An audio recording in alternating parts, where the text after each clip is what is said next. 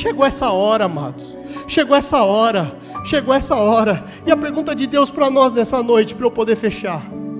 O que é que você tem feito com os milagres que Deus já te deu? Porque se todos nós estamos aqui até hoje, é porque nós já somos frutos de muitos milagres que ocorreram.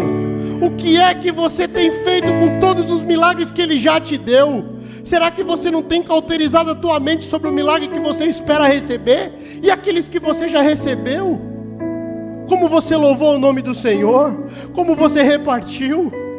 Como? Depois de um silêncio profético de quase 400 anos, a palavra de Deus diz em Lucas 3, versículo 10, que João Batista aparece no deserto. João Batista aparece no deserto. Ele pula tetrarca, ele pula monarca, ele pula toda autoridade. E um homem que comia mel e gafanhoto vem com a palavra do Senhor, pregando no deserto, dizendo: aquele que tem duas túnicas, reparta com quem não tem, aquele que tem comida, faça da mesma maneira.